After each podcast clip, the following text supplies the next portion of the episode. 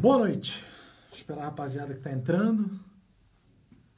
Hoje teremos Paulo Lepper e o Caveira 12. Caveira 12, agora todas as terças-feiras. Nossas lives de segunda-feira agora são são lives às terças-feiras, às terças e às quintas. Vamos lá. Aí. Eu vou já puxar ele aqui. Tá faltando.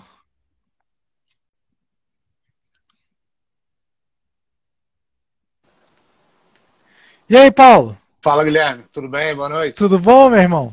Tudo, Tudo bom. Tá ouvindo Tudo bem tranquilo. Aí? Perfeitamente. Ah, que bom. Tá faltando o meu, meu parceiro. Eu diria que é meu canga, mas eu sou não sou nem um décimo do homem, então eu sou o canga dele. Certo. Caveira 12. Legal, Guilherme. Eu sempre escuto aí, viu? Você, Defcon. Tá curtindo o trabalho? Tô, tô bastante. Pô, que né? bom, irmão. É, que bom, legal, que viu, bom. Cara? Esses podcasts aí chegaram para somar bastante aí. a ideia é essa, né, irmão? É. A ideia, a ideia é tentar. Agora a gente, tem, a gente tem a oportunidade de falar, agora especialmente com essa parceria da W2C, a gente tem uma conexão mais direta com vocês, membros de Força de Segurança.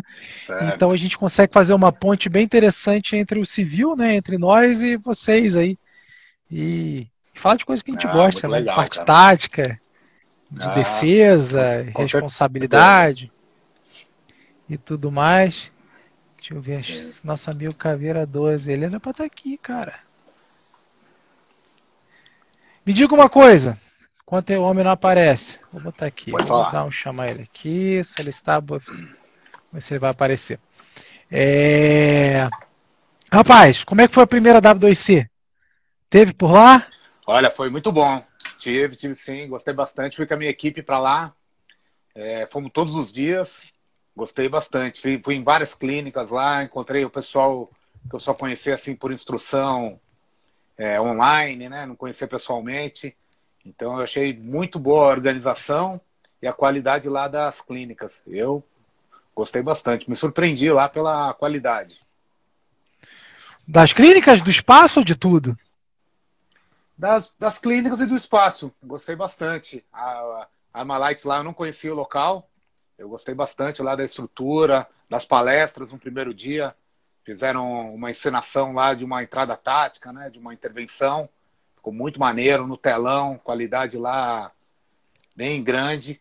E eu gostei bastante da qualidade das palestras. E nas clínicas nos outros dias lá, um monte de gente já ouvi falando aí com você. Que é meio que você fica tipo num parque, né?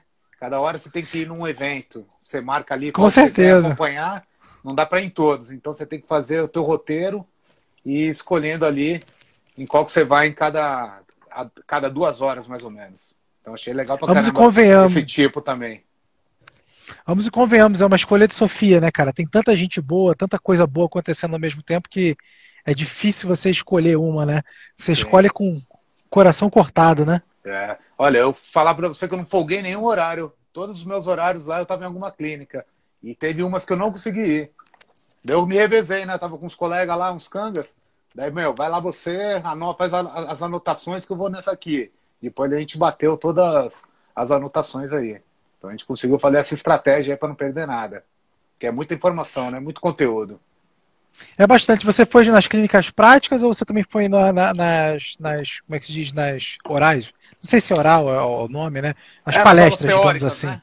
Isso, isso. Fui, fui nas teóricas e participei das práticas também, que era mais ali no stand.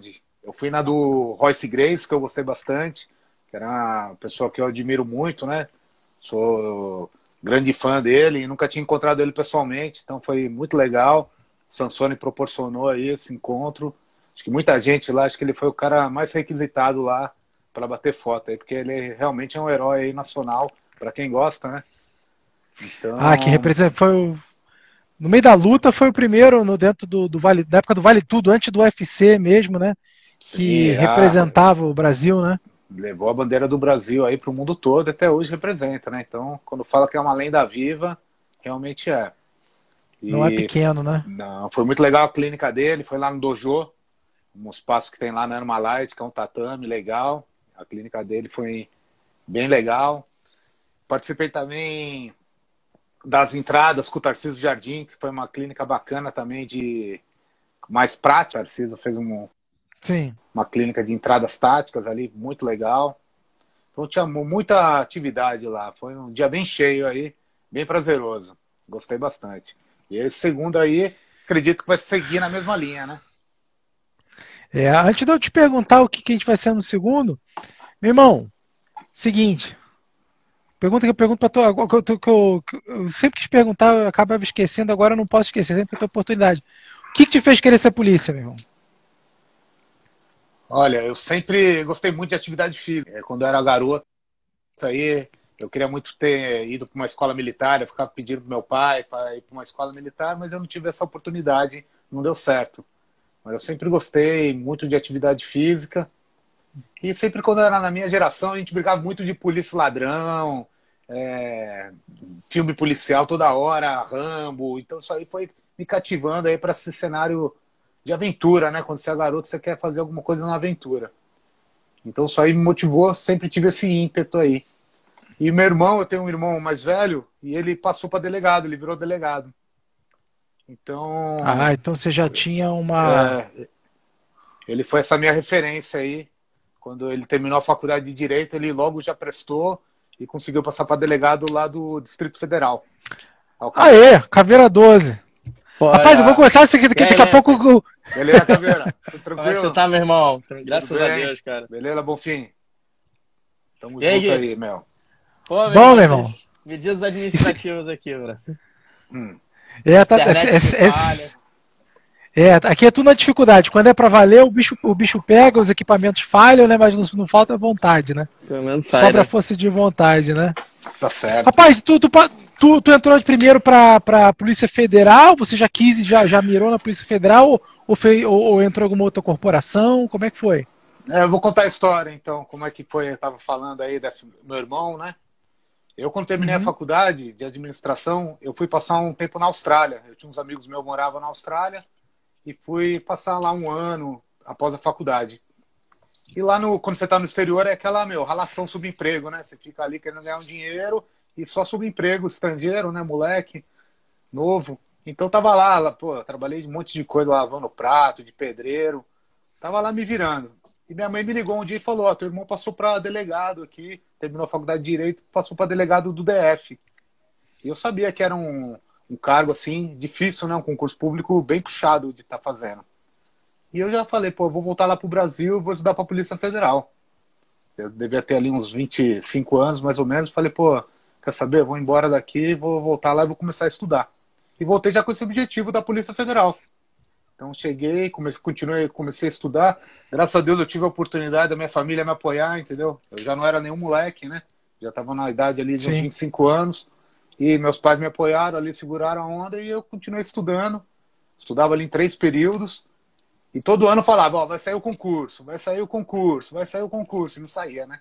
Você ficava naquele... Demorou. De 2004 até 2009 não teve concurso na Federal. Então ficou bastante tempo sem.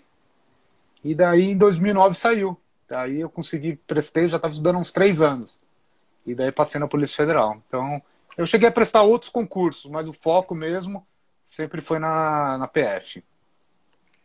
Eu vou fazer um parênteses, você falou que sempre gostou de atividade física, né? Mas até para desmistificar, meu irmão, para passar nesses concursos aí, é, seja de Polícia Federal, qualquer polícia, é uma atividade cerebral pesada, não é uma coisa muito fácil, né? Porque além de. Eu, eu vi uma referência no, do, no exército americano e eu sei que se, que se faz presente aqui.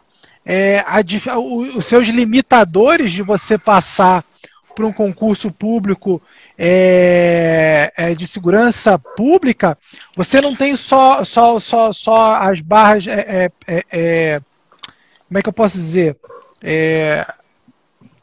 só a parte mental, você tem a parte física, ou seja, se você não tiver no, no shape físico, na condição é, física, é um então você tem bastante. Né? Tem que estar equilibrado. É. Né?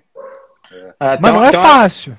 Tá a galera, cara, inclusive alguns que são primeiros colocados, né, Leper?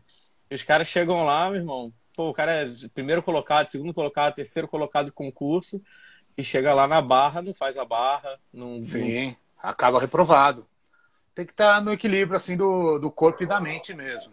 O que acontece? Vou contar um pouco aqui, ó. Se o Caveira quiser fazer alguma pergunta, fica à vontade aí, Guilherme também.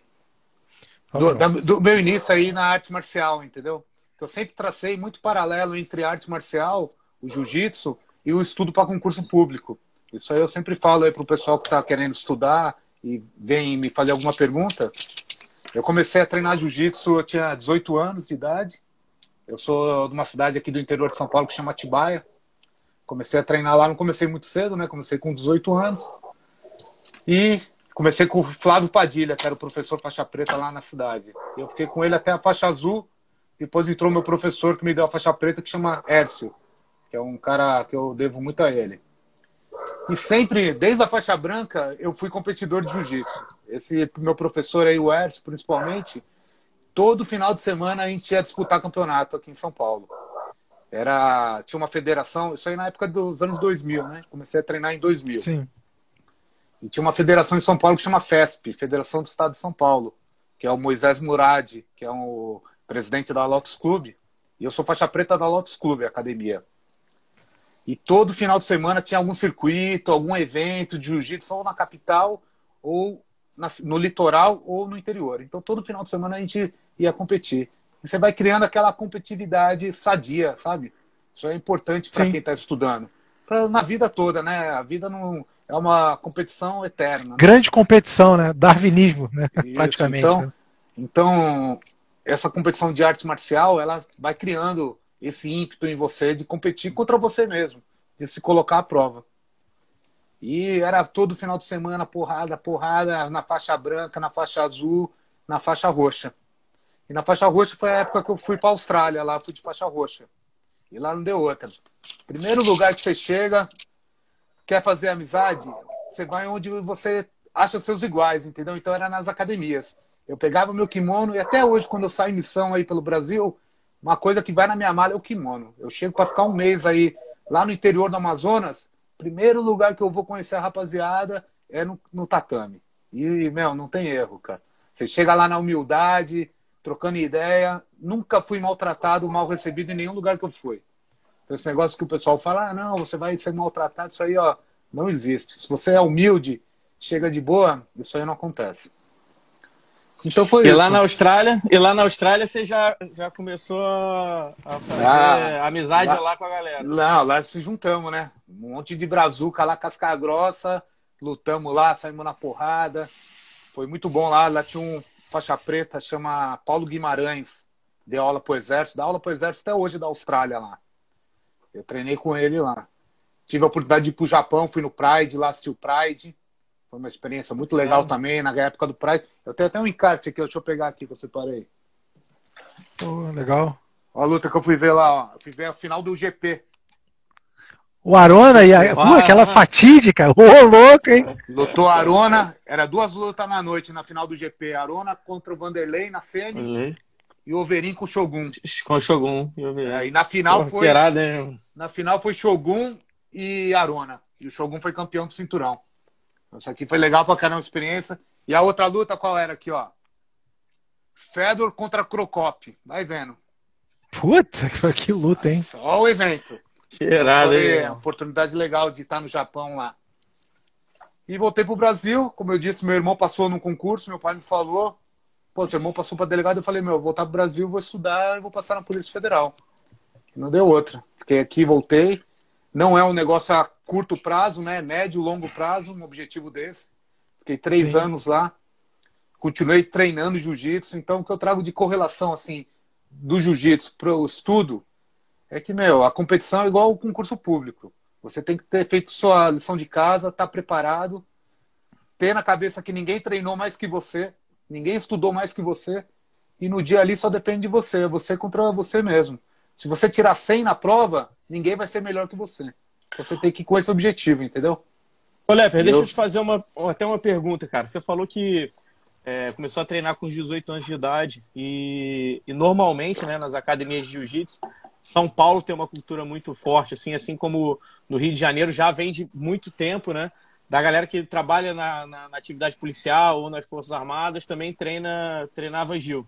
Você chegou a ter algum contato, assim, já quando você entrou com o pessoal que eh, trabalhava na atividade policial, que já tinha alguma algum conhecido que era policial ou não? Seu primeiro primeira ideia que você teve é, de, de, se tornar um policial foi quando você to, teve a, a notícia que seu irmão tinha adentrado aí, passado aí na Polícia Civil.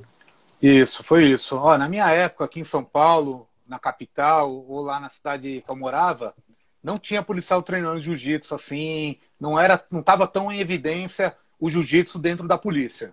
Pelo menos aqui no Brasil, nesse ano 2000, a gente não via muito isso, pelo menos na minha academia. Depois que eu entrei na polícia, eu já comecei a reparar que já estava um movimento forte do jiu-jitsu na polícia. Eu entrei na polícia, é, eu passei no concurso de 2009, entrei em 2010. É, sou da turma de 2010, na NP.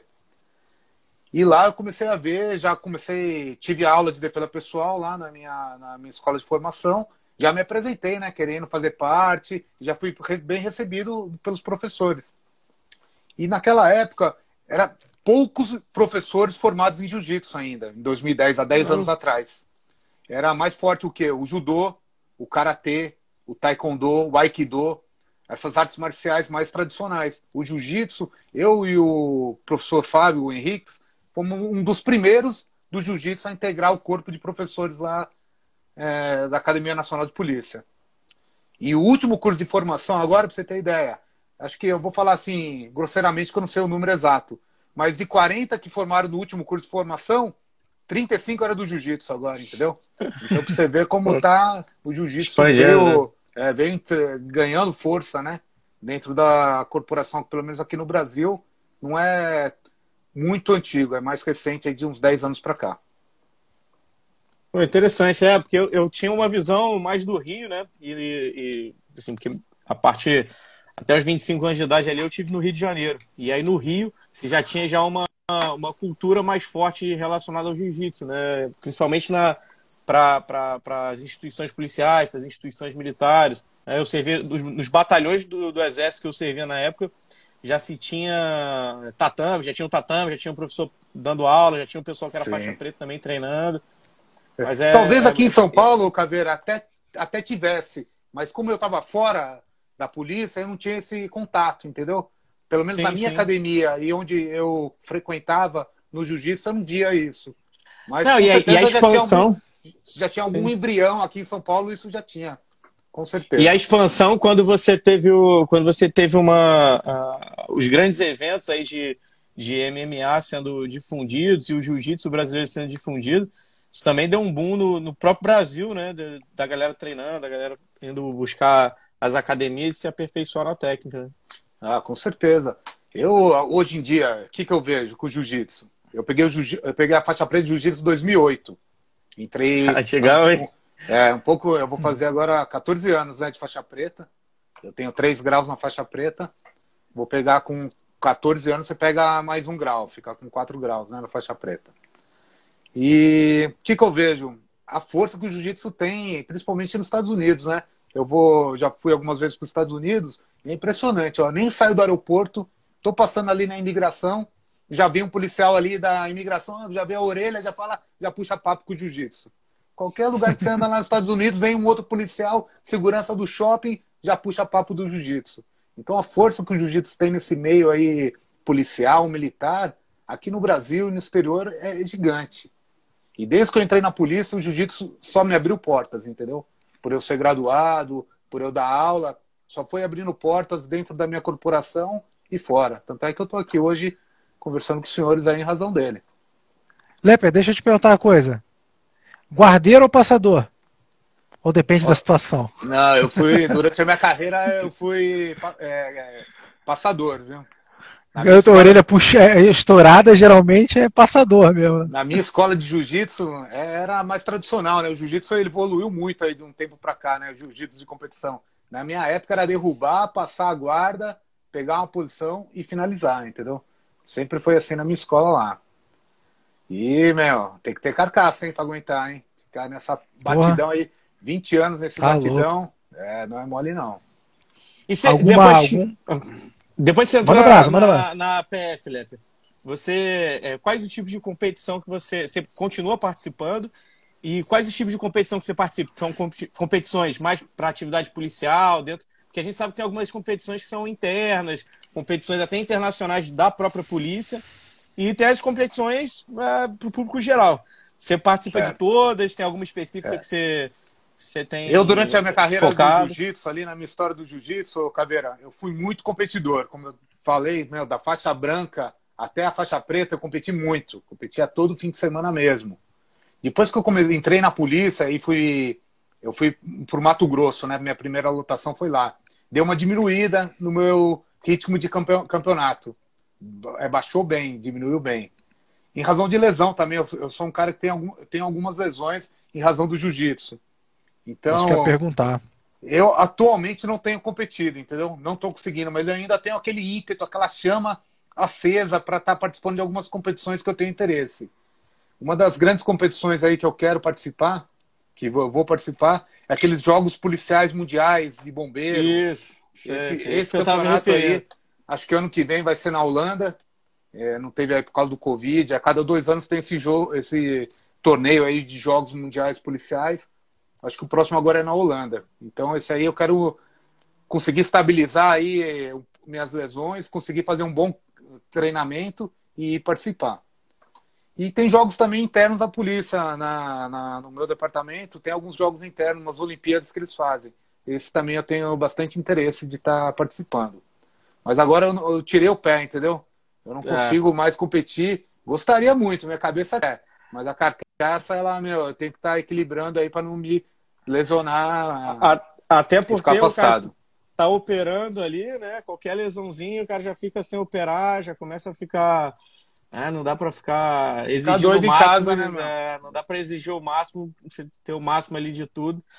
Uh, até porque uma hora o, o, corpo, com a idade, ele começa a reclamar, né? Ah, é o joelho, a coluna. Mas eu tenho esse ímpeto ainda. Quero ir muito nesses jogos mundiais aí. Tem um colega meu, que é Marcel, que é um grande lutador aí, é agente também da Federal. Ele é campeão lá no penúltimo, que foi em Los Angeles fez lá umas altas lutas lá de submisso e trouxe a medalha aí, então já acendeu aquela vontade de buscar a minha também, né? Vamos ver se eu vou conseguir aí, vou me preparar bem. Pô, que irado, irmão. Olha, deixa, deixa eu te perguntar uma parada. É, o que, que, é o GPI, cara? Para mim que sou leigo, não vou o Caveira deve saber, eu não sei. O que, que é o GPI da Polícia Federal? O GPI é, é, é, a sigla, né? Significa Grupo de Pronta Intervenção. É, a maioria dos estados aqui agora no Brasil, ele possui esse grupo dentro do é, estadual. São um grupo de policiais que tem um pouco mais de treinamento e sabe, é, como é que eu vou falar, operar com alguns instrumentos mais diferenciados. Então é um grupo diferenciado. Que acontece? Na Polícia Federal tem um grupo de elite que é o COT, Comando de Operações Táticas. Ele é baseado em Brasília todo o COT fica baseado em Brasília. E tem algumas demandas nos estados que não tem a necessidade de estar tá chamando o COT para estar tá indo resolver, para estar tá indo atuar. Então foi desenvolvido esses grupos dentro dos estados para ser a primeira resposta da Polícia Federal em algum evento crítico que tem um risco mais diferenciado. Então esse é o grupo de pronta intervenção. Eu entrei no grupo de pronta intervenção em 2000, lotado em Mato Grosso. Eu, você tem que fazer um curso que chama CTI, curso de técnicas de intervenção. O meu foi o quarto em 2011. Agora deve estar entre o 15 e 16. E quando eu vim para São Paulo, removido, eu comecei a integrar o, o grupo de São Paulo. Ô, Lepe, o, o, curso, o curso ele é centralizado ou ele é regional? O curso do CTI? Não, o CTI ele é centralizado, é, é dado pelo COT. É um curso ah, formatado pelo COT. Eu acredito que agora a duração dele é aproximadamente dois meses, mais ou menos, para estar tá, é, formando lá no COT. E daí você vai para a sua lotação e integra o grupo é, do Estado, o GPI. Você pode falhar, não é tipo, fez dois meses você está no GPI. Não, tem, tem prova, é, como se fosse um, um, curso de operações especiais, por exemplo? Você pode. Tem gente que reprova? Tem, nesse curso, reprova. É um, é um curso de operações táticas, né? não é um curso de operações especiais, é um curso de operações táticas. Tem gente que reprova, tem prova de tiro, teste físico, entrevista. Então é um curso bem legal, bem técnico. Tem a relação dele lá, mas é um curso bem técnico e capacita muito aí os policiais para estarem batendo de frente aí com alguma operação de risco mais diferenciado. Eu, eu quis perguntar isso porque, por ser civil, a gente está acostumado, né, o civil, saber da, da, das unidades de operações táticas especiais das outras polícias. Porém, quando chega a Polícia Federal, beleza, tu é o quê? Escrivão, ou tu é agente, ou tu é delegado, e tem o código.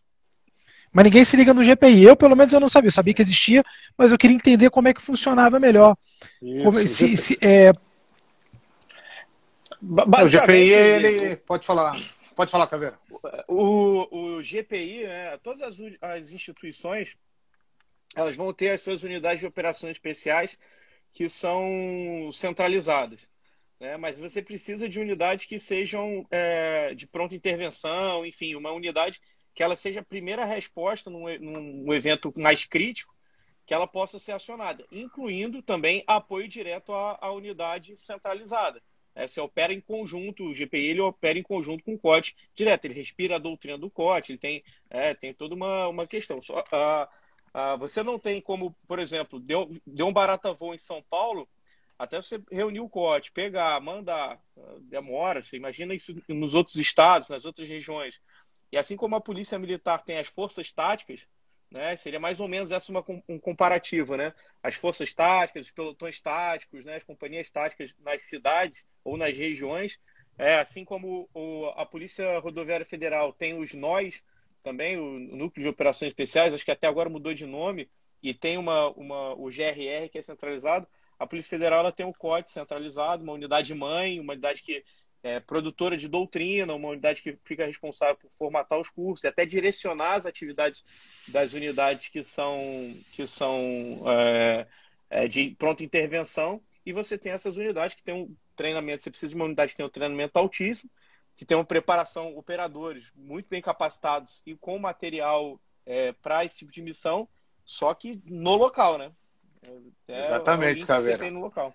Essa, essa foi a intenção aí da criação do GPI. É recente, acredito que 12 anos que o GPI foi criado. E vai ganhando, tem, tem ganho bastante destaque aí e feito ótimos trabalhos. Eu tenho a satisfação de trabalhar aqui em São Paulo com uma equipe muito diferenciada. Já fazem aí uns oito anos que eu estou lotado aqui em São Paulo e com a mesma equipe. Isso aí é uma coisa dentro da polícia. Você ter uma equipe fechada é um negócio muito importante, assim, você fazer aquela irmandade mesmo que tanto falam, né? Então, eu tenho uma grande satisfação trabalhar com o pessoal altamente técnico e profissional aqui. Então, isso aí traz muita satisfação para mim, entendeu? É muito importante, traz segurança e satisfação. Olha, para fazer outra pergunta também. Agora, o, o dentro do, do guarda-chuva do COT, tem o GPI, tem os NEPONs, né? Os GPONs. Tem mais alguma outra unidade ou não? Não, não tem. São, tem só, o... são só esses, é. essas Muitos unidades. estados aí, os GPIs estão juntando com o NEPON. Como no Rio é, de Janeiro. É uma, lá. É, é uma Desculpa a ignorância, o que, que é GPON e NEPON aí? Agora eu fiquei é, curioso. Ficou me é GPI, né, eu quero saber agora. Foi que o explicou aí o Caveira, eu expliquei o GPI, que é o Grupo de Pronta Intervenção, e tem o Núcleo de é, Policiamento é, marítimo, que é o NEPOM. Marítimo, é.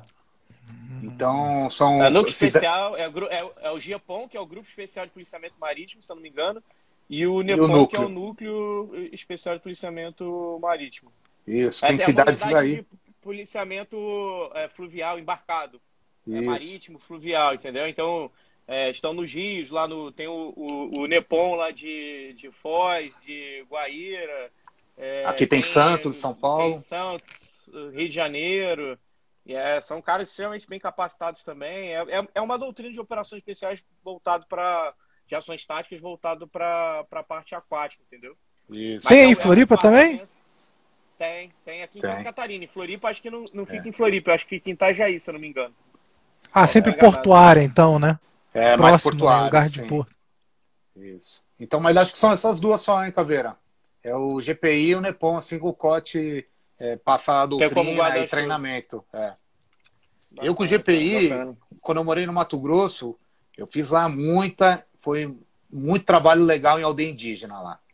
Morando Imagina. lá foi uma época assim que, meu, era muito trabalho junto com o exército, indo para aldeia indígena, muito voo de helicóptero. Lá teve muito trabalho diferenciado assim, contra garimpo, contra explodindo balsa em rio, balsa ilegal. Então foi um trabalho bem diferenciado essa época que eu fiquei lá no Mato Grosso. Eu, em razão de eu, fazer eu... parte. Pode falar, Caveira.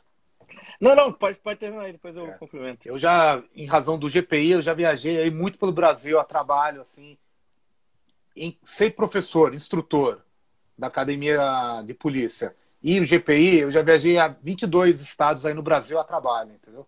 Então já dei uma rodada aí que é, esse é o grande, a coleção que eu trago aí que eu quero concluir, bater todos os estados, é isso aí que eu quero realizar essa meta. A trabalho e em todos os estados aí. Então, é uma experiência muito boa.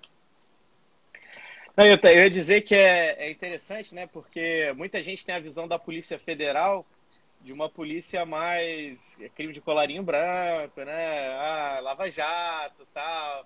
E, e, a gente tem algumas unidades, algumas, algumas equipes. Não falei de unidade, não, vou prender a unidade, não, mas algumas, algumas equipes, alguns profissionais que os caras estão, meu irmão, cumprindo a, a, algumas das mais difíceis missões dos rincões desse país, né?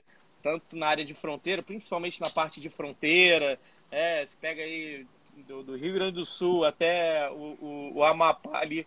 É, quantas, quantos, quantos é, é, ambientes operativos você não tem diferentes, inclusive, né? né? Em relação da garimpo, tráfico, contrabando, é, é, tráfico de animal silvestre, tráfico de drogas, né? Então, é muita coisa bacana, assim, é uma atividade... pessoal que trabalha nessa, nessa... que tem essa experiência, realmente é diferenciado, né? Ah, muito bom, né? Isso aí, por isso que você também tem que estar preparado para operar em diversos setores, né? Um dia você está trabalhando ali na selva, ali que nem eu estava de helicóptero, outro dia você está embarcado, e cada situação você tem aquela particularidade dela. Você imagina, você não opera de um jeito que você opera na selva, você vai operar numa caatinga. E na Polícia Federal acontece muito isso, a gente viaja muito. A gente pode estar sendo empregado em qualquer lugar que precisar. Então, a gente ter esses cursos, né, esses conhecimentos aí, é extremamente importante. Então, a gente sempre está buscando. A gente, eu como instrutor, eu sempre também estou correndo atrás de curso para o pessoal fazer, para eu me capacitar também, depois multiplicar o conhecimento com a minha equipe. Então, a gente tem essa função pô, de buscar o conhecimento, né? Igual a gente teve há pouco tempo atrás, eu e você junto. É. Foi legal pra caramba, foi uma experiência ótima lá em Brasília, lá na DOE. Pô, animal. Um abraço animal. lá pra galera da DOE, que foi, pô, sensacional lá. Não só a técnica, eu falo isso para todo mundo, não só a técnica que eles passaram, que, meu, excelente. Mas é, é esse intercâmbio com os, conhecendo colegas de outras forças, lá ficar todo mundo junto, isso aí não tem preço, né? Eu acho que isso aí é, é. ficar pau a pau com a técnica, meu é, proporcionar esse intercâmbio é. e a técnica é excelente. E é, e é engraçado isso, né? Porque a gente estava conversando no, no. A gente fez uma, uma, uma live com o Pacato e a gente é, conversava passado. sobre isso, né? É, é, acho que é uma coisa que a gente viu bastante também no W2C, que foi a, a questão de. Não era só um evento técnico, não era só uma ideia de um algo técnico. Ah, tô indo aqui, tô assistindo uma instrução boa pra caramba, estou vendo uma palestra boa. Não, era, era o entrosamento, a energia que tinha, a galera conversando, trocando informação, brincando Sim. junto ali. É, é, é, é realmente é, compartilhando. Tem um, tem um amigo, o Coronel Pacola, do Mato Grosso, que ele sempre fala uma palavra, uma, uma expressão, uma frase, que é que eu, eu, eu guardo, que ele fala, como é bom estar entre irmãos, né? E acho que da mesma forma que a gente eh, tava, sentiu isso no WC, quem estava lá participando, era numa, numa situação mais agregadora, né? Porque a gente ficou pô, um tempo ali junto, participando da atividade o dia inteiro, só aquele grupo, mas foi lá no curso de entradas táticas da DOE. É, é, é, mais do que o conhecimento, cara. É aquela, pô, aquela brincadeira, é, é aquela troca de informação. É muito enriquecedor, né, cara? É. Agora, meu, você precisa de qualquer lugar que você vai do Brasil, você joga ali, tem alguém, você tem alguém lá, tem alguém para te apoiar, entendeu? Qualquer informação que você precise, você sabe onde buscar porque em razão de um curso aí que, meu, tava 20 pessoas ali, 24 alunos, meu, cada um de um lugar do Brasil, cada um de uma força, cada Verdade. um com uma experiência. E aí você senta do lado do cara, assim, uma humildade, assim, o cara, pô, pica no jiu-jitsu, meu irmão. Brabo pra caramba. Brabo pra caramba. Tudo tranquilo. Você vê? Conhece um monte de gente aí. Eu queria falar um pouco aqui, Caveira e Guilherme, é, dessas ah. mudanças que estão acontecendo aí nessa disciplina que eu sou instrutor aí, eu vou estar trabalhando Pô, lá no cara. W2C, que é a defesa pessoal policial. Tá? A defesa pe pessoal policial ela nunca teve tão evidência, nunca teve tanta evidência aí no contexto tático e na sociedade, entendeu? De, em razão de diversos fatores.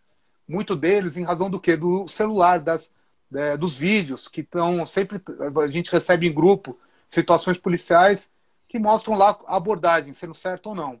Isso traz muita luz em cima da defesa pessoal policial. Eu falo muito isso. Em esses, essas cenas trágicas que a gente vê, que acaba em morte do abordado, que dá uma, alguma fatalidade, pô, é horrível. Mas para disciplina de defesa pessoal, isso é importante, que mostra o tão fundamental ela é na formação do policial, do operador, entendeu?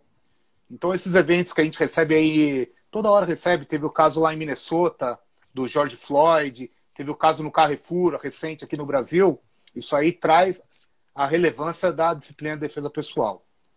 E a defesa pessoal policial ela está em constante evolução. Toda hora ela está mudando, ela vem, é, as técnicas vão evoluindo. E hoje em dia lá nos Estados Unidos, principalmente, que eu acompanho muito, tem aparecido muita coisa nova.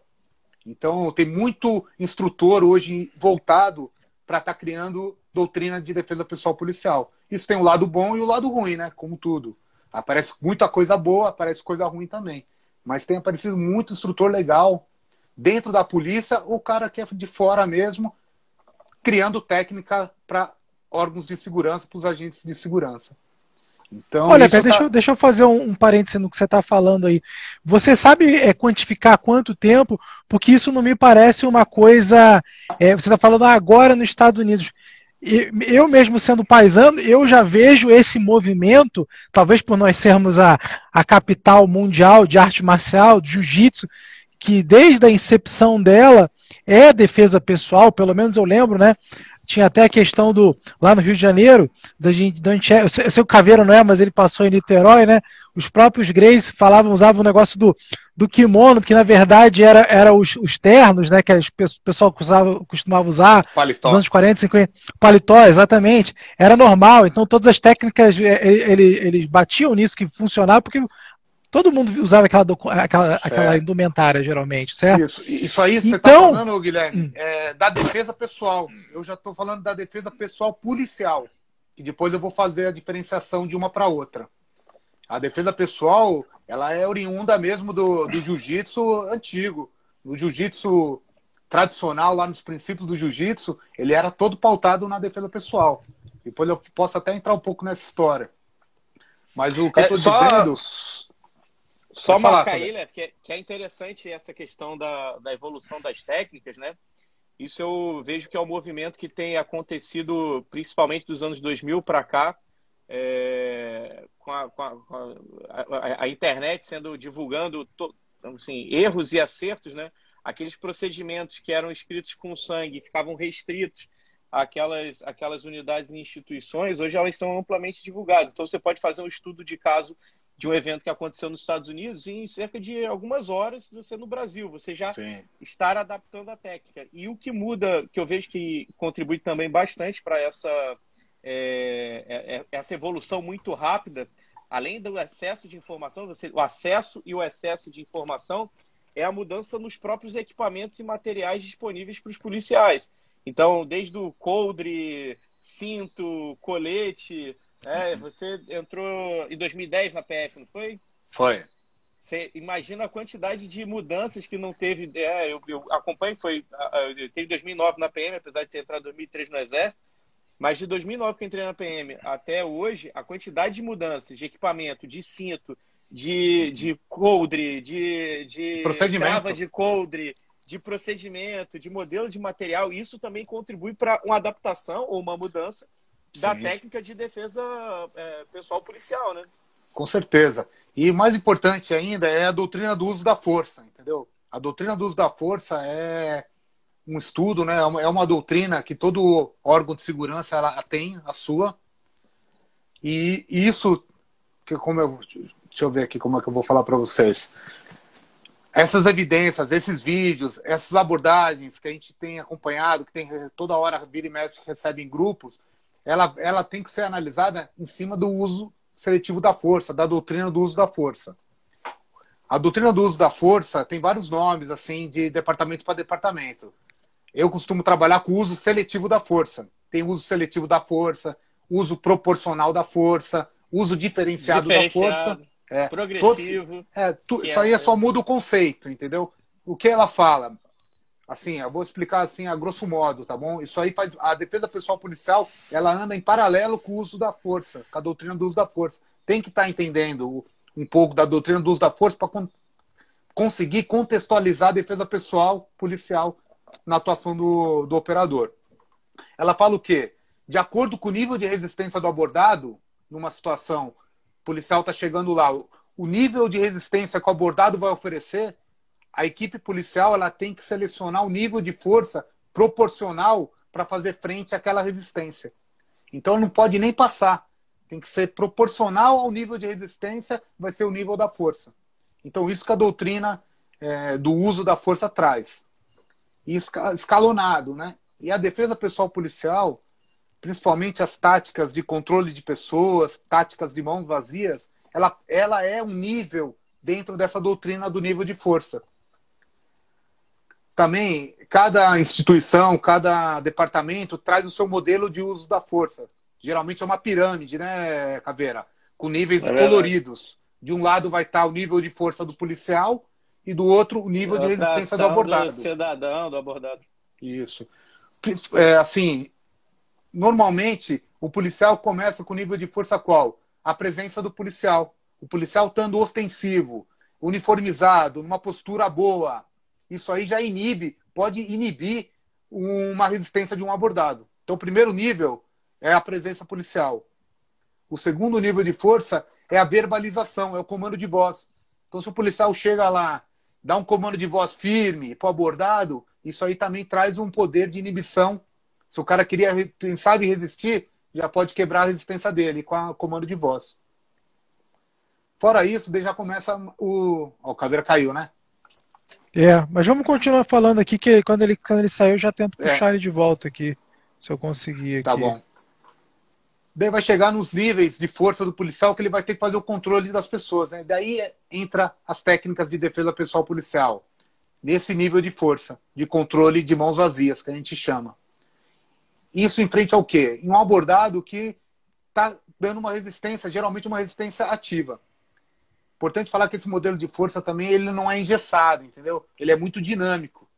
Ele escalona e desescalona a força rapidamente. O abordado pode começar de um jeito, é, cooperando com o policial, e rapidamente ele apresentar alguma resistência, sacar uma arma. Então é muito dinâmica essa. A escolha, é... né? A definição do, do, do, da ação, né? Isso. Então, ela não é assim, engessada o nível de força. Ah, esse nível de força você vai usar nesse nível de resistência. Não. Depende muito da situação. Mas o que eu quero dizer é que a defesa pessoal, então, ela está inserida nesse contexto da doutrina do uso da força. Tem que estar tá entendendo isso. Não é só praticar as técnicas de defesa pessoal. Você tem que entender todo o contexto, a legislação, onde ela está inserida. Deu para entender aí? Eu falei rapidamente. Deu, deu. Sobre Não, é, é até porque é para dar o, o, o, é meio por cima, mas tipo assim, uma coisa que me, que me, encost, me, me tocou aqui. É, nem todo policial é igual, nem todo policial é homem, nem tem a mesma complexidade física. É, como é que você entra no meio termo de entender o, o quando, quando a força é necessária, quando ela é, e, e, e naquele momento você fala assim, é, bom, de repente, você, é você pô, faixa preta, é, três danos de, de, de jiu-jitsu, mas de repente tem uma policial que é na complexão feminina, quando, como é que você mensura? Porque, cara, tem certas situações que sua arma de fogo resolve, né? É, quando você não tem, por exemplo, a tua complexidade física e, e, a, tua, e a tua técnica.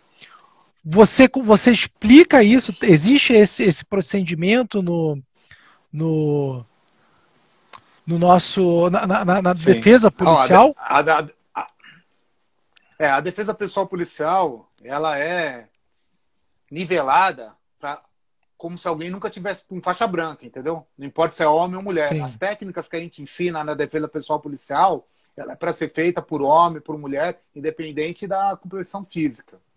Então elas são selecionadas, pra- são, a gente seleciona como? Quando a gente vai fazer um plano de aula para trabalhar.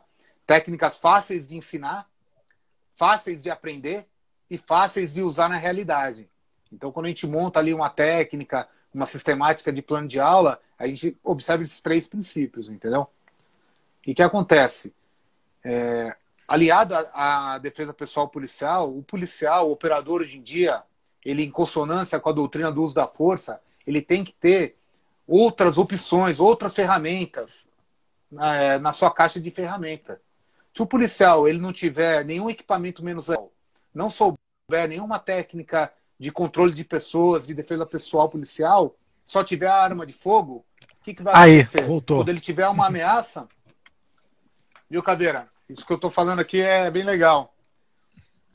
O- a- a- as forças, né, tem que ter, tem que dar para o policial oferecer em treinamento e equipamento vários elementos na caixa de ferramentas dele. A defesa pessoal é um deles. No seu rol ali de uso do- da, da força, a defesa pessoal é uma tática menos letal, o controle Sim. de pessoas. Fora isso, ele tem outros equipamentos menos letais.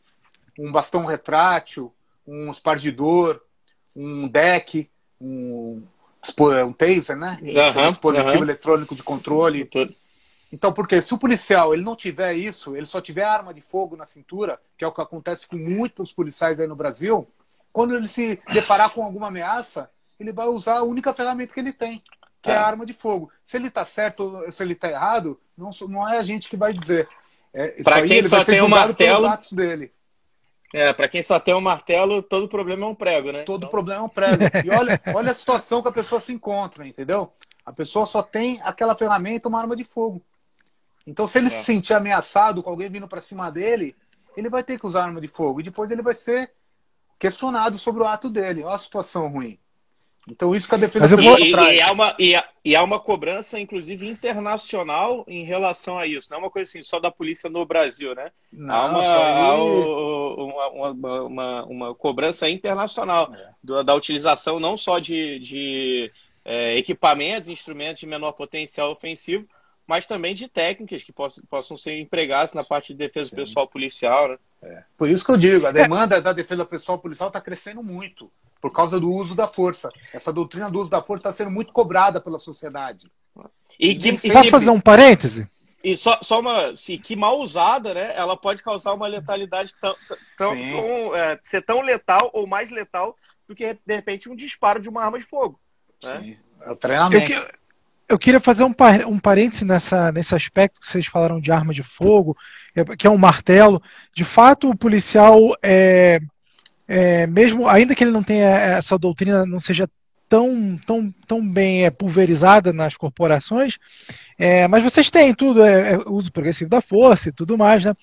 Mas, mas vale lembrar também, né, para quem está escutando, especialmente o, o- o civil, cara, que antes de ser um policial é um ser humano, e é um ser humano que quando ele está se defendendo, eu estou partindo do princípio que está sendo agredido. Você não está fazendo defesa pessoal proativa, digamos assim, é a maneira que eu estou entendendo. É a defesa pessoal da maneira que eu entendo, me corrija se eu estou errado, mas é numa situação que pegou você de, de, de calça arriada, entendeu? Uma situação que você não está em ação ou que você está na tua na, fora da- do, do teu ambiente de trabalho, ou essa defesa policial ela é dentro de uma ação ofensiva do mandato, ou seja lá do que for, no, Sim. É, eu já vou responder essa pergunta, eu entendi, Guilherme. Eu só queria concluir o que acontece. E os equipamentos menos letais é também na disciplina de defesa pessoal policial. A gente dá capacitação e treinamento de bastão retrátil. Top. E nem sempre funciona, né? A gente vê muito caso aí, principalmente com o taser. Eu não, eu não vou ter agora. Os cara certinho não aí para, né? Mas eu acho que metade do- do- das ocorrências que vão usar o taser não dá certo, entendeu? Então Às não dá vezes a vestimenta, a compreensão física, o dado varou. não funciona. cara. Então não dá para contar também 100% com equipamento menos letal. E, e Então- Leper, também só, só contribuir, cara, da importância desse seu trabalho, né, de, de pesquisador, de conhecedor é, é, da área, né, e tá multiplicando esse conhecimento. é porque assim como por muito tempo se vendeu a ideia né, do tiro na perna, essas, esses mitos que se cria, né? Ah, o tiro na perna, o double tap, enfim. É, na parte de defesa pessoal também se tem muito é, de defesa pessoal de é, uso proporcional, seletivo da força, também tem muito uh, uh, alguns mitos, né? Por exemplo, ah, o taser. O taser é a resposta para tudo. Aí o cara acha que o taser é um equipamento que é, é muito simples de, de, de é, ser assertivo, que ele produz um resultado em 100% dos casos e que você não vai ter nenhuma, nenhuma, uh, nenhuma ação, é, é, como é que se diz, é, é, nenhum imprevisto, né? Sim. Então isso não, não, é, não é o que acontece, assim como é, todos os instrumentos, aí o Leper me corrija se eu estiver errado, os outros instrumentos também, desde o bastão retrátil, né, de cada equipamento ele tem uma forma de usar e que ele, é, é, na maneira que ele for usado, ele pode causar é, ou ser ineficiente, né, ou é, causar um estrago maior do que aquele que se pretendia. Sim, então essa, sim.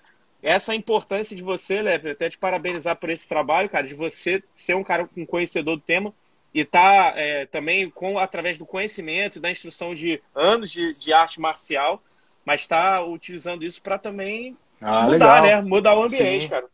É o, que eu, tô, é, o, é o que eu disse, o uso seletivo da força, a doutrina do uso da força, você segue princípios para você usar a força. Quais são os princípios ali? Principais, legalidade, tá agindo dentro uhum. da lei, proporcionalidade, razão da resistência, necessidade e moderação. Então, você tem que ali, o policial, ele tem que selecionar rapidamente, ele vê a resistência ali, ele vai selecionar qual nível de força vai cessar aquela resistência sem ultrapassar o limite, entendeu? Então, por isso que o policial tem que estar bem treinado. E ele tem que estar com aquele ciclo ODA dele muito, muito bem calibrado, entendeu? Isso só em, através de treinamento. Ele tem que estar confiante, né? O cara também não vai sair ali para fazer um controle de algum abordado ali usando a mão sem estar confiante na técnica. E para isso tem que ter treinamento. Muito e, treinamento. E, e, refletindo um pouco, Leper, também, é uma questão assim, é, é, é uma matemática cruel demais, né? Porque muita gente vem ah, mas era só dar um mata-leão, era só dar uma torção, era só. Cara, sem envolve o aspecto psicológico do abordado, envolve a compleição física, a, a, o porte físico dele, a capacidade de, de reação, o nível de violência, a é. habilidade do policial de trabalhar. É. E o conhecimento dessas técnicas, Guilherme, eu já vou responder aquela questão sua, tá? uhum. tá? Só é benéfico para todo mundo que está envolvido na situação. É benéfico para o abordado que não vai tomar um tiro, que não vai tomar uma pancada de bastão retrátil, quebrar o braço, e benéfico para o policial, que não vai responder um monte de coisa, não vai perder emprego. Então só traz benefício o policial, o operador, ter conhecimento dessas técnicas, entendeu? É, igual eu vi ontem no Jornal Nacional, um policial lá em Minas Gerais, não sei a cidade, estava abordando um cara que desacatou, xingou a viatura, e estava revistando na hora da revista, o cara começou a, a oferecer uma resistência, uma resistência ativa. O policial derrubou, colocou os ganchos e deu um estrangulamento. E nem chegou ao estrangulamento, a perder a consciência, nada. E o outro colega dele foi lá e algemou. E os jornalistas, tudo criticando a abordagem do policial. Pô, que que, pô se fosse nos Estados Unidos, ele tinha tomado uns 10 tiros no mínimo. É, o abordado saiu inteiro. O abordado, meu, não aconteceu nada com o abordado. O que, que você acha que o abordado preferia ali? Tomar um tiro ou, ou, ou ser é, contido ali utilizando é, técnica de, mão, de mãos vazias? Foi ótimo, foi ótimo para o abordado, foi ótimo para o policial. Mas ainda tem essa mentalidade aí que isso está fora da doutrina, que isso não é uma prática é, de agente de segurança, entendeu? Isso Pô, tá fazer um rapi rapidinho antes. Ah, desculpa, só, desculpa, falei. Só, só, bem rapidinho. Cara, é... aí eu vou até, vou até fazer um, como é que diz, um advogado do diabo, né? É, a doutrina é esquisita, né, cara? Porque até que ponto a doutrina tá botando a vida do, te, do, do, do cidadão e do policial, né? Porque, pô, ambos e convenhamos, numa situação dessa daí, o cara foi de mãos vazias, ele está se, se colocando numa situação é, de mais risco do que para a própria vida. Não é? Porque vai numa dessa, o cara saca até alguma coisa que você não viu, que a gente vê que não é incomum, a gente viu vários, vários, é, o próprio Charnete com retenção, contra retenção. É, numa dessa e o cara não está preparado, ele, ele, realmente vai, vai, é. vai pro saco, né? Mas é o risco inerente à atividade. Não sei se o Leper concorda, né, Leper? Tem, tem a questão técnica mas existe o risco inerente à atividade, né? Se então policial, isso deveria estar na doutrina, é, né? Se o policial ele se sente ameaçado a vida dele ou de terceiros, ele pode já responder com a ameaça letal, é, com a força letal, entendeu? Ele tem que ter essa consciência. Se ele está se sentindo ali na situação que está ameaçado, que a vida dele está em risco ou de algum terceiro, ele já vai direto para a resposta letal. Ele tem que ter essa opção. Só que tem que para um policial raciocinar rápido, conseguir ter uma leitura de ambiente, ele tem que ter um treinamento adequado, entendeu? E depois ele vai, ser, vai responder. Isso não tenha dúvida. E, e a diferença entre você, de forma técnica, né, é, exercer o, o uso da força e de forma técnica saber se explicar também depois, faz toda a diferença no resultado dessa apuração sobre, o, sobre o, o a sua ação. É, vai chegar e falar que, por que, que você. A primeira pergunta, por que, que você usou isso? Por que, que você ah. agiu dessa forma? Por que, que você usou o mata-leão? Por que, que você não. É, isso, aí... ele vai ser questionado, com certeza. Daí por isso que ele tem que saber, ele está amparado pelo uso da força. Muita gente critica essa doutrina quando a gente fala sobre ela, que isso aí veio para atrapalhar o policial, veio para é, dificultar o trabalho, mais nada. Isso aí veio para respaldar. Se o cara consegue é, entender essa doutrina, se ele é capacitado para outros elementos, outras ferramentas que não seja a arma de fogo, ele está respaldado para estar tá agindo ali de acordo com a resistência que ele está apresentando para ele. E isso, mais uma vez, a defesa pessoal policial é um degrau dentro desse uso escalonado da força. Sim. Nesse, nesse uso proporcional da força, está ali, a defesa pessoal policial. E talvez seja o recurso mais barato para as instituições, para os departamentos estarem oferecendo, entendeu? Porque não precisa de equipamento, e... não é um bastão retrátil, não é um taser. Precisa o quê? E um dos, mais, eu do, um dos mais usados também. Ou mais usado, né? Ou mais Sim, usado. Absurdamente é. mais usado. É. é. o que eu falo. Quando a gente vai dar palestra, vai dar treinamento, a gente fala assim: é, tá ali os alunos, né, os policiais, você pergunta, é, quem aqui já utilizou arma de fogo, tem que fazer disparo da arma de fogo?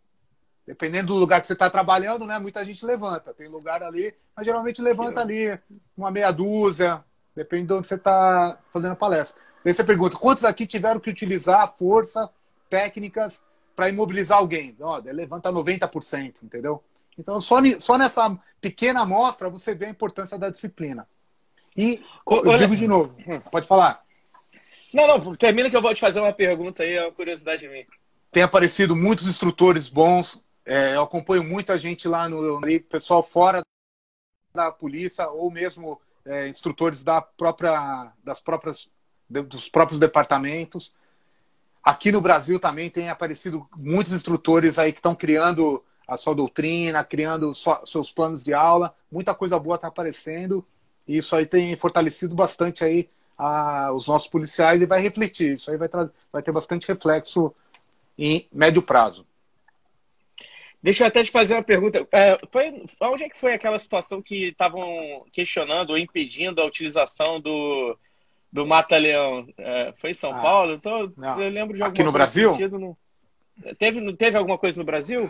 Me ah, tiver... sempre, sempre que aparece aí algum caso, aparece que algum teve alguma infelicidade de morrer ou abordado, aparece um monte de gente querendo mudar a doutrina, né? Proíbe o mata-leão, gente que não sabe, né, cara? É, não sei quem é que fala, não sei se é você. É virgem falando de sexo, né? Parece um monte de gente, é. não, para o mata-leão, tira o mata-leão, tira ali o domínio, tira. É. O que aconteceu? Eu acompanho os irmãos, tem dois irmãos Grace, é o Renner, agora esqueci o nome do outro, que trabalham dando treinamento para policiais há mais de 20 anos lá nos Estados Unidos. E eles têm tudo documentado. Em Nova York, agora, depois do George Floyd, proibiram um monte de coisa lá em Nova York dos policiais fazerem. Proibiram mata-leão, proibiram qualquer tipo de mobilização com abordado no chão. Não pode ir montada, não pode 100 quilos, não pode pôr o joelho no abordado. O que aconteceu lá? Um, primeiro, um monte de policial pediu baixa. Foi, pediu para sair da polícia. Ficou com medo lá, de ser penalizado e pediu baixa da polícia. E os índices de letalidade policial já começaram a aumentar muito lá. Porque o cara não pode fazer nada, o que, que ele vai usar? É aquilo que a gente falou. O cara vai usar a ferramenta que ele tem, arma de fogo. Então já começou a aparecer, isso aí é recente, essa mudança. Mas já começou, esses irmãos gregos já estão colocando ali, ó, tabelando tudo. Já começou a apresentar isso. Maior índice de letalidade. Então é isso que acontece. Quando o pessoal quer tirar alguma técnica sem ter conhecimento, acaba acontecendo isso. Outro estudo que os irmãos Grace fazem lá, eu acompanho muito o trabalho deles lá. muito bom. É, eles dividiram num departamento, eles colocaram metade do efetivo para treinar jiu-jitsu e metade não treinar. E tabula, é, tab, é, fizeram uma tabulação do que aconteceu. Diminuiu, assim, para quem treina alguma arte marcial, diminuiu a lesão no próprio policial e nos abordados por ele. Então, isso aí não é uma coisa que a gente fala da nossa cabeça. Já tem muito estudo sendo direcionado, mostrando isso, entendeu? Que é bom para própria polícia, que os policiais não se lesionam, já mostra que quem treina, pratica esse tipo de arte marcial de treinamento, a pessoa se machuca menos e também traz essa consequência no abordado aí que traz menos lesão para ele. E é engraçado, né, Leper? Porque assim, é, vem uma consequência não só diretamente física, mas é, é existe um, uma questão psicológica também. Né? Eu acredito que assim, acredito não, tenho certeza que um policial, quando você está numa ocorrência, né? Você tem uma guarnição, que o pessoal tem uma, uma, uma habilidade na parte de mãos livres, na parte de, é, de defesa pessoal. É, o próprio criminoso, ele olha assim, ou o criminoso ou o cidadão que vai cometer um crime, ele olha e fala assim, cara, calma aí, esse cara ele já me, ele já me imobilizou diferente, ele já me torceu aqui meu braço diferente. É, e muitas das vezes isso faz é, um controle psicológico de manter aquela ocorrência controlada e de não evoluir a ocorrência, porque o cara sabe que tecnicamente ele vai pegar ali, ele vai imobilizar, ele não vai perder até o equilíbrio emocional e vir dar um, sei lá, um, um tapa na orelha do, do, do, é. do, do abordado e, evoluir a é. ocorrência e depois Com fica certeza. todo mundo segurando. Tempo é. também de imobilização, quanto tempo você demora para imobilizar, fica exposto. Então isso tem essa, essa questão é. É, psicológica, é. né, Leper? Não sei se você concorda aí também. Sim, sim. A arte marcial, a prática de arte marcial, ela traz diversos fatores mentais, assim, psicológicos, benéficos para o praticante. Um deles é a confiança, né? Então, se a pessoa pratica, ela já vai muito mais confiante para uma situação dessa. E outra é, qualidade que a gente fala muito no jiu-jitsu é você, meu, conseguir manter a clareza e a calma sob pressão. Imagina, você, meu, sofre na academia lá um cara de 200 quilos nos 100 quilos. Você consegue estar tá ali respirando, pensando no que vai fazer, esperando o movimento dele. Então, esse trabalho de você ter calma quando está em pressão é muito importante aí quando a gente vê na polícia. Então, é por isso que muito no mundo inteiro o jiu-jitsu, eu falo do jiu-jitsu porque é o que eu pratico, ele é reconhecido dentro das forças militares e policiais porque todos conseguem entender, principalmente esse caráter psicológico e mental que o Caveira falou. Então, isso aí é, é muito benéfico para os operadores de segurança pública, ter essa, esse equilíbrio mental e saber agir sob pressão. E a confiança também. Tá? Então, isso aí é importante tá. mesmo, Caveira. Eu queria falar outra sim, coisa sim. agora. Você quer perguntar alguma coisa, Caveira? Não, não, não, só concordando mesmo com acontece? É, o trabalho que a gente faz quando está com um grupo tático. É, primeiro eu vou falar da defesa pessoal, a diferença da defesa pessoal, artes marciais e defesa pessoal policial. Alguns conceitos bem rápido, tá? É, a arte tá. marcial, é, ela é oriunda aí de milhares de anos, né? Foi o Caveira também é um grande historiador aí, Caveira. Você pode me corrigir aí e fazer algum a parte aí qualquer momento, tá?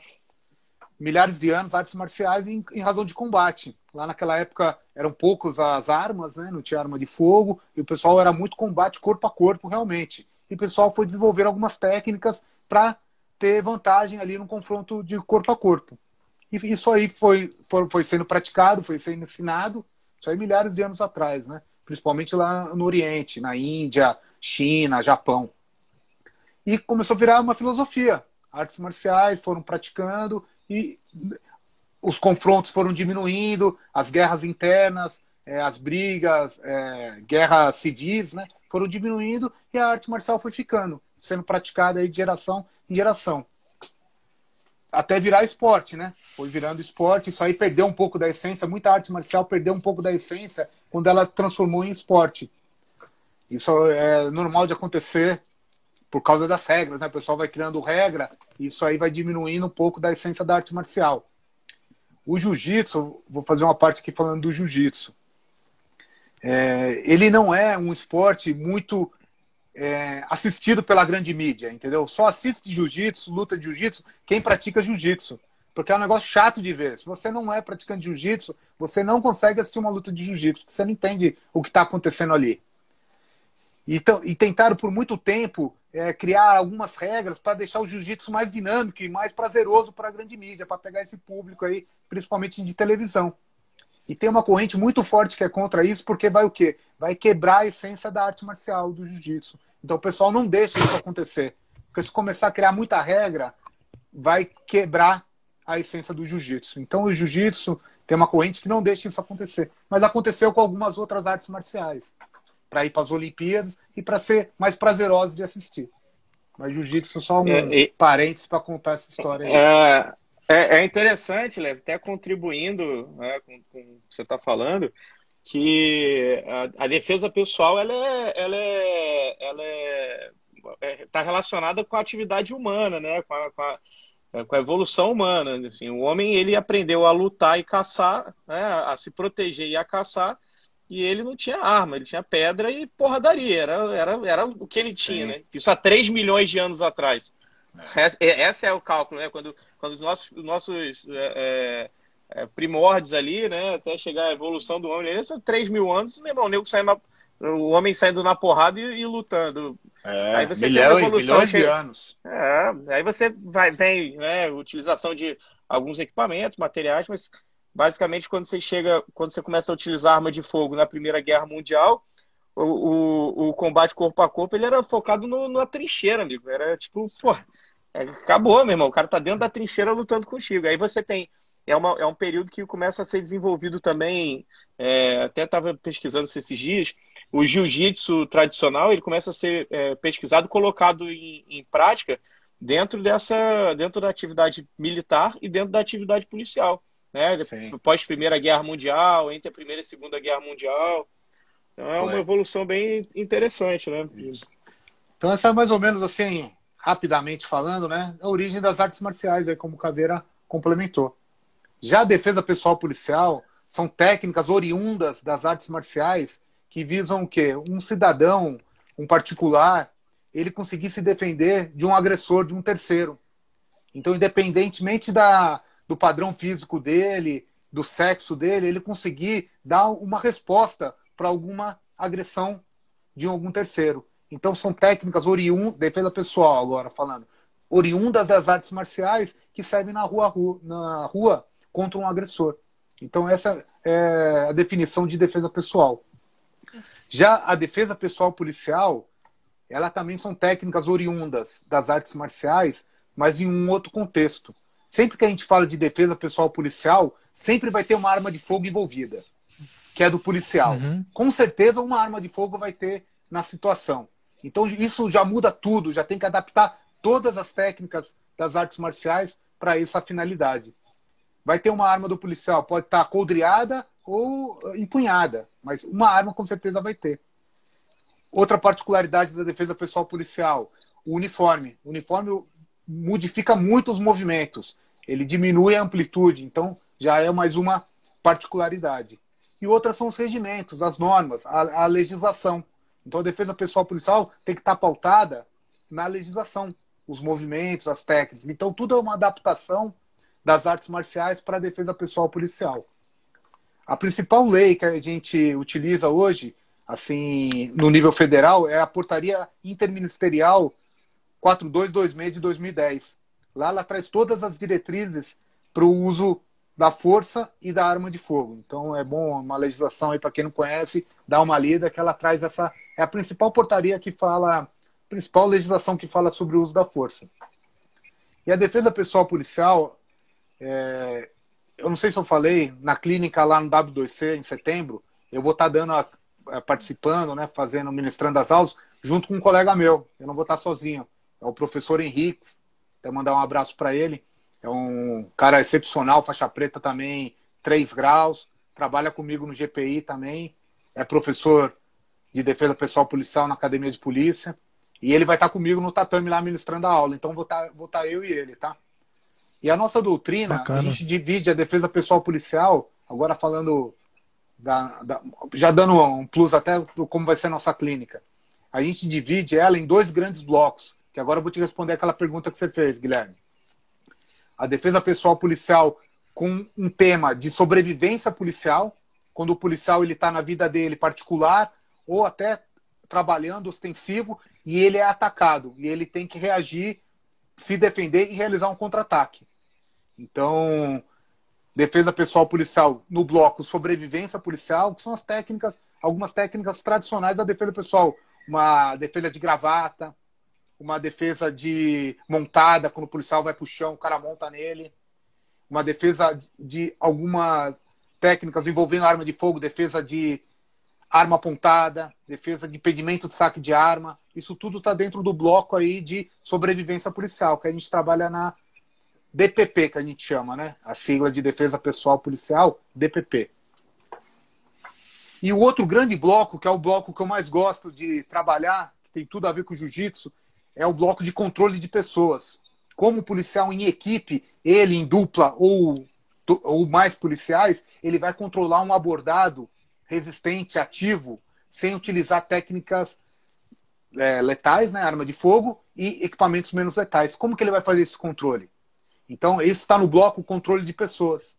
A gente passa, ensina técnicas de como vai ser realizada essa abordagem. Porque, ao contrário do que muita gente pensa, você controlar uma pessoa que está reagindo não é fácil, cara. A gente pensa, tem a mentalidade, o senso comum da sociedade pensa que é fácil. Mas se você pegar um moleque aí de 16 anos, vitaminado no arroz e feijão, com a mentalidade de resistir, ele vai dar uma canseira no policial, que no, nos policiais, né, numa equipe de três policiais, impressionante.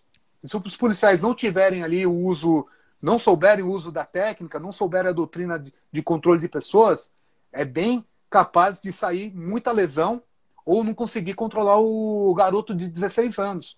Ou uma mulher de 70 quilos, de 60 quilos. É muito complicado. Além de fatores tenho... externos também, né, Leper?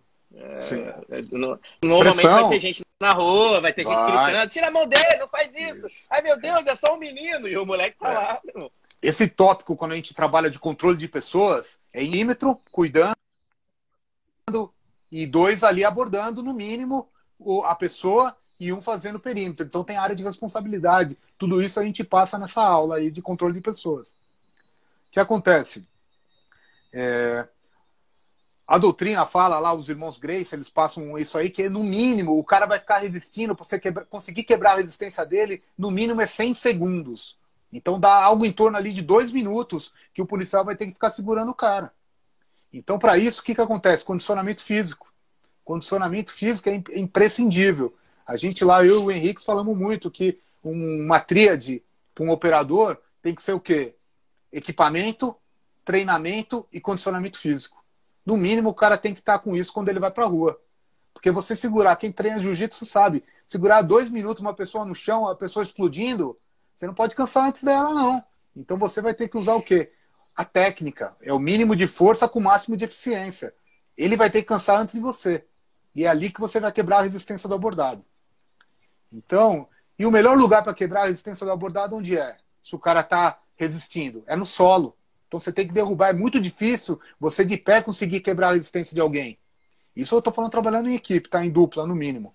Vai ter que jogar ela para o solo. Então você tem que saber derrubar conhecimento de queda. Porque você cair, você pode se machucar. Você que está dando a queda, você bate com a cabeça Sim. ali, você apaga. Então você tem que saber derrubar. Área de responsabilidade no solo. Um controla a perna, outro controla o tronco. Isso é jiu-jitsu puro, entendeu? Então por isso que o jiu-jitsu ele é muito importante na defesa pessoal policial. Imobilização de solo é totalmente o que a gente treina lá na arte marcial do jiu-jitsu. Lógico, tem alguns detalhes ali que a gente adapta para a defesa pessoal policial. Mas imobilização no solo, 100 quilos, montada, joelho no abdômen, pegada pelas costas, com as suas variações, é onde a gente quebra a resistência do cara. Deu para entender mais ou menos aí? Padrão, então por isso que eu gosto, eu gosto, eu gosto muito dessa Perfeito. aula aí, essa teoria. E é o que acontece, é o que a gente vê nos vídeos. Quando, o policial, quando a equipe policial não sabe essas técnicas de controle, é onde acontecem as fatalidades, entendeu? Eu tenho uma fórmula que eu uso nas minhas aulas, que é Quanto menos técnica a equipe tem, mais força, violência ela vai ter que usar. Menos controle vai ter da situação. E uma vez que se perde o controle, o resultado é imprevisível. Entendeu? Então ninguém sabe o que vai acontecer. Então menos T, é, menos T, mais V de violência, menos controle, menos C é igual ao resultado imprevisível. Então isso mostra muito. E é o que a gente vê. Os caras não sabem usar a técnica, o que, que eles fazem? Aumenta o nível de força. E é porrada, violência, começa a perder o controle da situação. E aí acaba tendo as fatalidades. E, então e essa até forma pela, engloba tudo. E até pela falta de. É, como é que se diz? Eu vou falar treinamento, mas assim, a falta de costume de estar em situações assim. Então o cara ele, ele vai e não para mais, ele, não, ele perde o limite. Né? O cara, acho que quanto mais bater, ele vai ele não para, ele não tem uma trava, ele não tem um assim, stop, parei, parei de, de, de bater, parei de, de imobilizar, parei de. de é, parei com o mata-leão, parei com uma, um, um, outro golpe. Não, não para, cara, não para. Sim. Ele tem que saber Porque escalonar né? e desescalonar a força, Isso, entendeu? De acordo com a resistência. É difícil, cara, é muita adrenalina. É igual tiro, tudo tem aqueles efeitos fisiológicos ali da adrenalina, visão de túnel, audição. Você vai perder isso, a sensibilidade, coordenação motora fina e a, e a complexa, você acaba perdendo. Então, o treinamento ele ajuda a, a, isso. E você ter o quê? O colega do teu lado que sabe o que você está fazendo e que vai te orientar ali também, vai te ajudar, entendeu? Que nem a gente viu lá no George Floyd. No George Floyd, o que aconteceu? O cara já estava abordado, tinha acabado o nível de resistência. Então era hora de desescalonar. Aquele joelho ali na nuca, não tinha necessidade. O cara já algemado. Faltou um colega chegar do, do lado do cara e falar: Meu, ó, Alivia aí que tá aí. tranquilo, entendeu? Ali o cara tava com as placas coladas ali, o policial. É o que aconteceu com ele, entendeu? Então foi uma falta ali de treinamento dele, de percepção e dos colegas que estavam do lado, de dar um toque nele. A situação eu, tá... Vou fazer um parênteses. Pode fazer. Em relação, em relação ao que você falou, lá atrás, que eu, eu, talvez eu não tenha me, me é, explicado de maneira é mais clara. Mas a gente costuma usar bastante a, a, o, é normal usar os americanos como referência, como você usou o Renner e o, os irmãos Sim. Grace e tudo mais. Mas eu vejo que nesse aspecto, pela natureza do nosso país, é, os americanos eles são muito pesados na parte de militaria, eles sempre estão em conflito fora. Mas você vê que eles não têm, tirando as equipes de altíssimo nível, sei lá, do FBI, HRT e tudo mais, as SWAT, assim, até para a, a, profissão policial lá não ser não ser por concurso, né, não ser vinculado necessariamente ao Estado, você não vê exatamente esse negócio. E aqui no Brasil eu já vejo isso muito claro. Essa é de dentro das próprias corporações já tem alguns anos, aí pelo menos uns 5 a 10 anos, eu já vejo esse movimento é, de, de, de melhorar, porque o nível de, de de desgaste, de impacto do, do policial brasileiro, desde a da guarda, da, da, das GCMs até a Polícia Federal, é muito grande. É, é, você tem muito, muita vivência disso e você vê isso. E nos Estados Unidos parece que, não estou dizendo que não existe, como você falou, mas é, eu, eu vejo hoje em dia a gente vê com bastante frequência em cada lugar, não, não é mais uma coisa mais Rio, São Paulo, Distrito Federal, até no Paraná, Santa Catarina. Hoje em dia você vê em todos os estados equipes boas trazendo coisas novas e já tem algum tempo. Né? Isso que eu estava tentando Sim. colocar, assim, que a nossa polícia está, me parece, que está à frente do que eles lá fora, pelo menos da polícia, polícia, polícia. Deixa eu, eu vou só passar a minha opinião. Manda aqui, né? Óbvio, né? Porque eu vou falar primeiro, porque pô, o cara é técnico, depois que ele falar, eu não falo nada. Mas assim, sei. É, eu, eu, eu, sei se o Lepper é, concorda com isso, mas é porque, primeiro, a gente tem uma legislação que ela uh, não, não ampara a atividade policial. No Brasil isso é óbvio, todo mundo sabe disso. Não só uma legislação, mas uma cultura, inclusive, dentro do próprio judiciário, do próprio, é, é, próprio Ministério Público, que, enfim, tem uma. cria-se uma cultura uh, dentro da, da, própria comunidade de resistência. Você não vai ver o que acontece, no, pelo menos não via né, até um tempo atrás, o que a gente já passa por vários anos aqui no Brasil, nos Estados Unidos. O cara, pô, peitou um policial lá, ele é preso e acabou, meu irmão. Aqui o cara peitou você, você prendeu ele, você responde abuso de autoridade que prendeu e, e o cara ainda é, é, é, sai, não é preso, não acontece nada com o cara. Já aconteceu várias vezes isso comigo. Então, é, a gente tem uma, uma cultura de reagir à ação policial aqui muito grande, o que faz, né, na minha opinião, é, o que força ao, ao, policial ficar cada vez, exigir ele, cada vez que ele seja mais técnico para ter menos problema. Então, o nível técnico do policial aqui, é, de todas as áreas, a, a, população costuma falar que o policial no Brasil não é preparado. Pelo contrário, o policial do Brasil é muito, mas muito bem preparado. Porque o que o cara enfrenta aqui, de uma qualquer ocorrência que você pegue, que você vai fazer uma imobilização, Cara, você piscou o olho, fez alguma coisa errada, é cinco caras em cima de você, é dez caras em cima de você, é gente tirando tua arma, é gente atirando.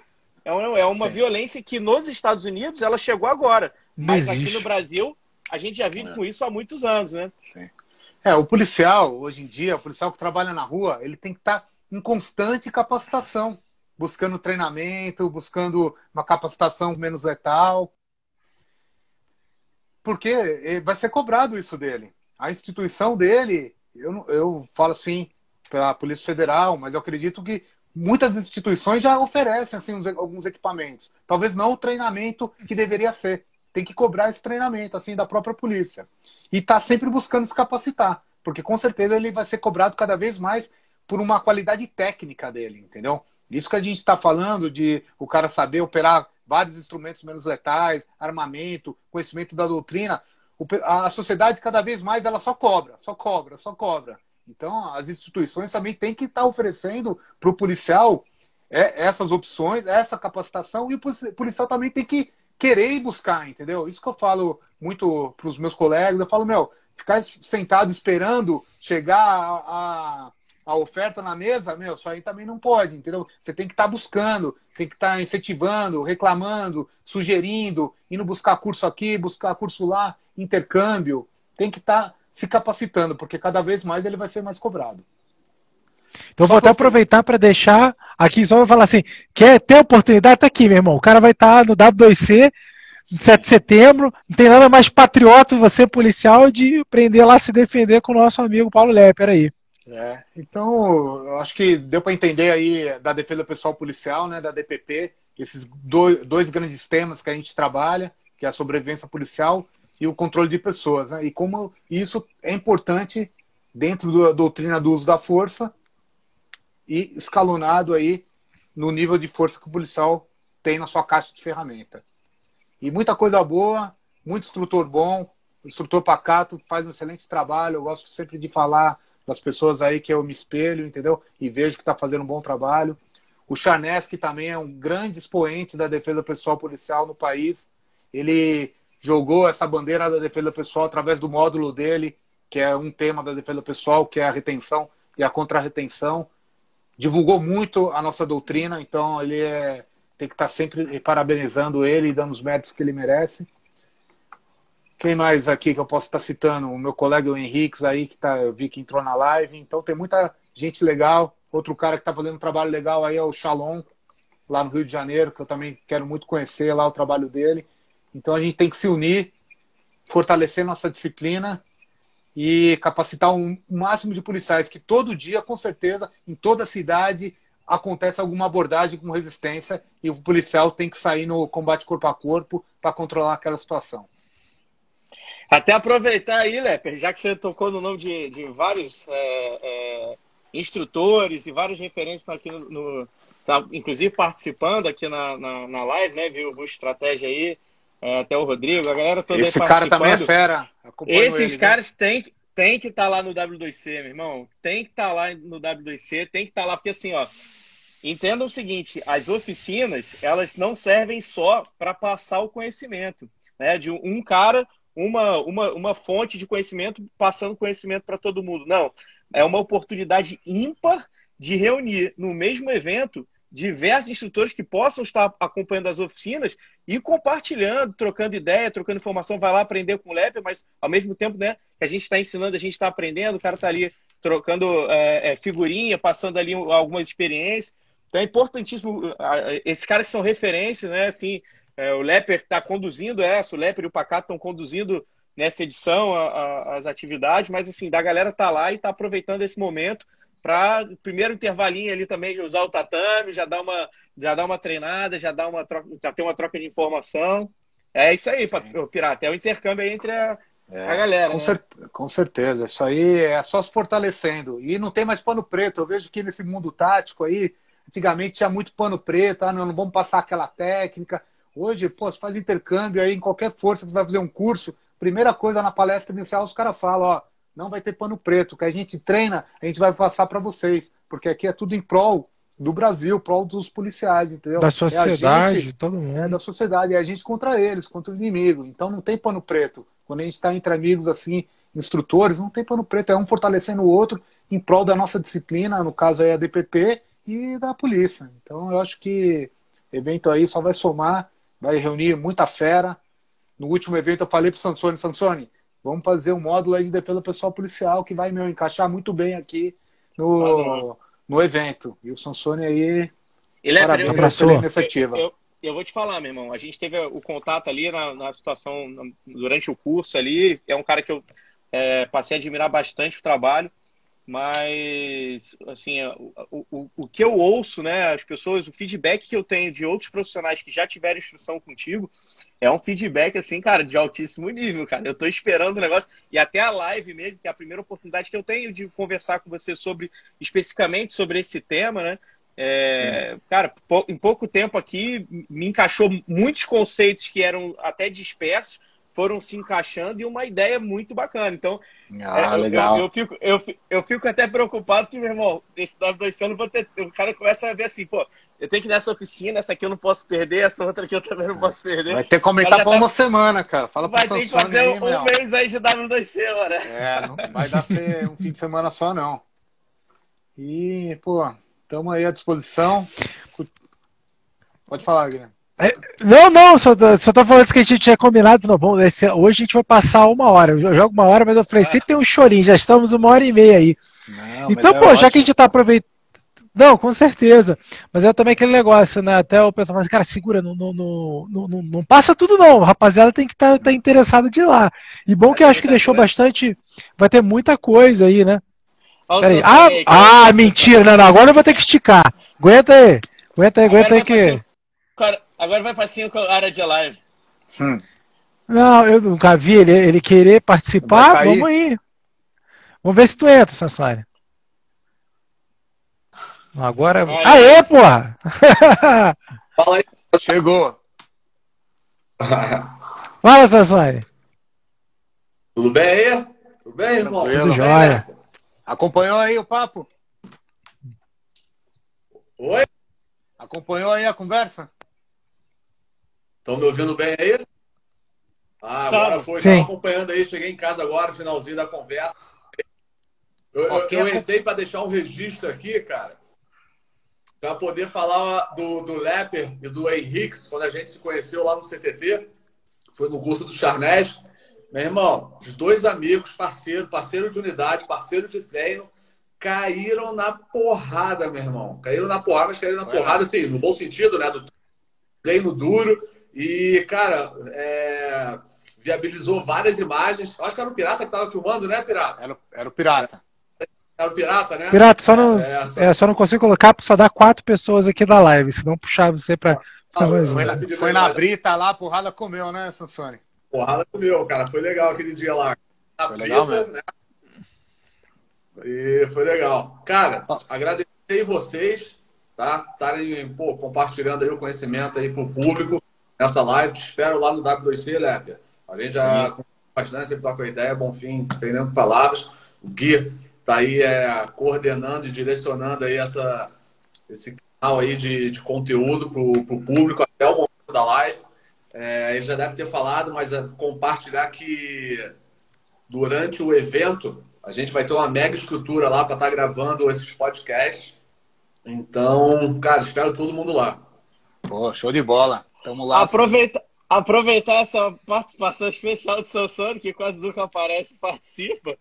Mas pessoal puder tirar uma, um, dar um print aí da tela, cara, e compartilhar no Stories, meter uma hashtag ali e marcar, marcar o W2C, marcar a página do W2C. Já convidar todo mundo para participar, senhores. É uma coisa que eu tenho batido bastante no martelo, bastante martelo como, como participante do evento, né? É que quanto mais cara foda a gente tiver lá no mesmo lugar, mais incrível vai ser o evento. Então, irmão, depende da gente pegar os nossos amigos, os caras que a gente conhece que são realmente referência, ponta de lança, são é, que são leões de verdade, chamar esses caras e falar, meu irmão, vamos lá, que vão ter, vai ter outra matilha lá para a gente trocar ideia, para a gente estar tá junto, para a gente estar tá compartilhando aí o conhecimento, é, a, a, as experiências aí e os momentos também que, pô, são marcantes aí no evento.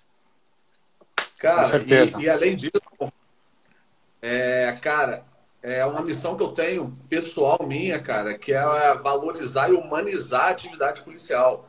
Não só com conteúdo, mas com, grandes, é, grandes atrações, grandes eventos, conforto, qualidade. É, esse é um objetivo pessoal meu, cara. A gente for, é humanizar e interagir a atividade policial com a sociedade civil. A exemplo do que acontece nos Estados Unidos, a, a, a população só tem respeito pela, pelos policiais, pelos militares, porque eles se relacionam muito. Então, eles conseguem entender como funciona, como vivenciam é, os policiais e os militares. Por isso, lá fora, se existe esse respeito. E é essa a minha missão aqui no Brasil, cara. É, é interagir a sociedade civil com, com a atividade policial e, e, esse respeito cada vez mais aumentar. É, isso aí, isso é importante. Esse é isso aí. aí é bem legal. Pra quem não tá vendo, rapaziada? Live, não... Pra quem acompanha a live desde o começo, vou dar dois graus na faixa, hein, meu? O Sony não vai aí, aí. Caramba, hein? Vou levar minha faixa, hein? Vai que eu ganho também. Nossa, é zoeira, é, é zoeira, é zoeira. É, é. Pô, excelente, meu. Irmão, excelente. Acho que foi bom o papo aí, né? Deu pra foi produtivo. melhor aí a disciplina. Espero que vocês tenham gostado. E encontrar lá no W2C que é isso aí, é a parte teórica é importante, que a gente também lá, acho que as clínicas vão ser mais ou menos de duas horas, a nossa parte, a gente vai estar podendo mostrar algumas, mostrar e praticar algumas técnicas lá, alguma movimentação que vai ser bem legal. Excelente, Perfeito. agradecer o pessoal que participou aí da live, né, a gente vai vendo os comentários aqui, os amigos chegam fazendo piadinha, brincando, é uma irmandade aí, pô, muito bacana. E, e, querendo ou não, foram feitas algumas perguntas aqui que não foram respondidas, mas, meu irmão, é só chegar lá no evento, chegar lá na oficina lá do. Pergunta do ao vivo, levantar, né? Levantar a mãozinha, meu irmão, e ter a oportunidade de perguntar. Com certeza. É isso aí, rapaziada. Então vamos fechando aqui. Um abraço. Obrigado, Paulo Lepper, por Caveira 12. O que tá brincando, né? Sou seu canga. e Sansone, o homem, o, o verdadeiro Grey Man aqui apareceu aqui para dar as caras aqui. Pra quem não conhece, essa é a fera. Esse é o homem que faz as coisas realizar, acontecerem. Live. Primeira live, né? Vamos ver se aparece mais aí. Que Valeu? Homem, sabe que foi por minha causa? Olha. O caso de mim que não foi, meu irmão. Por mim também, já estamos fazendo aqui, a primeira vez que aparece. Boa. Valeu, senhores. Um abraço aí. Até a próxima. Valeu. Um abraço. Os... Valeu, irmão. Os. Tchau, tchau.